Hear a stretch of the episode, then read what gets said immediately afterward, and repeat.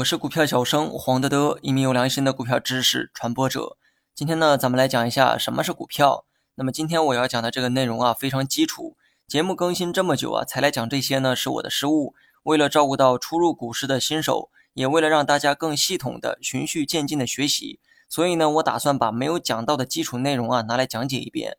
以后呢，我会把这些内容排序到节目列表的前列，方便后来的粉丝啊，能够系统的学习。那么今天这个内容呢很简单，但越简单的东西啊，反而没几个人能说得清。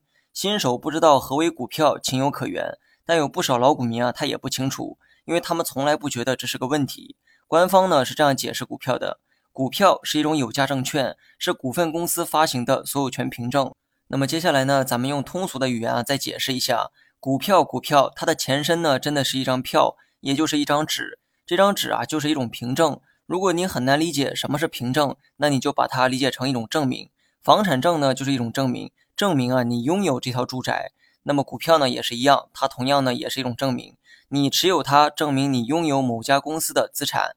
你持有的这个数量越多，证明你拥有该公司的资产啊就越多。咱们呢继续用这个房子啊去举例。假如说一套房子啊被十个人所拥有，那么每一个人呢都应该有一本房产证来证明你拥有这套房子的一部分。虽然现实中呢没有这种先例，不过这个逻辑啊它是说得通的。